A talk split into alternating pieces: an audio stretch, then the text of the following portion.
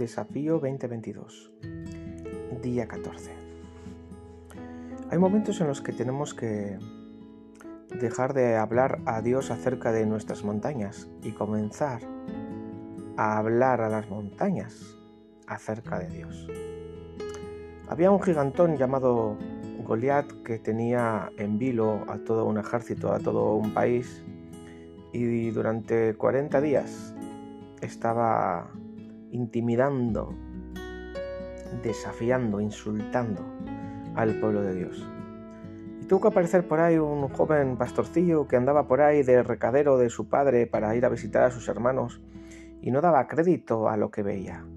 Cuando vio a ese fanfarrón, a ese gigantón, eh, a esa montaña de, de intimidación, aplastar las esperanzas de todo un pueblo. Él sabía perfectamente en, quién estaba puesta su fe y no tuvo ningún temor en, ofrecerse voluntario para, enfrentarse a ese, a ese boca chancla, a ese bocazas. Y cuando fue donde Goliat le dijo, tú vienes a mí con, muchas historias, con lanza, con jabalina, con, con, todas esas historias que te pones y eres muy grandote y, das mucho miedo. Pero yo te voy a decir una cosa. Yo te miro a los ojos a ti, Goliat, yo te miro a los ojos a ti, montaña, y te hablo acerca de mi Dios. Y te digo que yo voy a ti en el nombre del Dios de los escuadrones, del Dios viviente.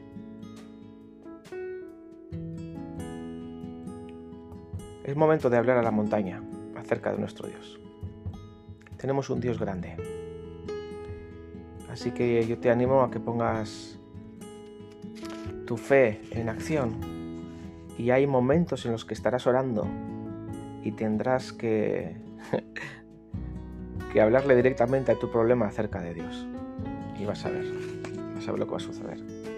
Así que no te limites a hablarle a Dios de tus problemas.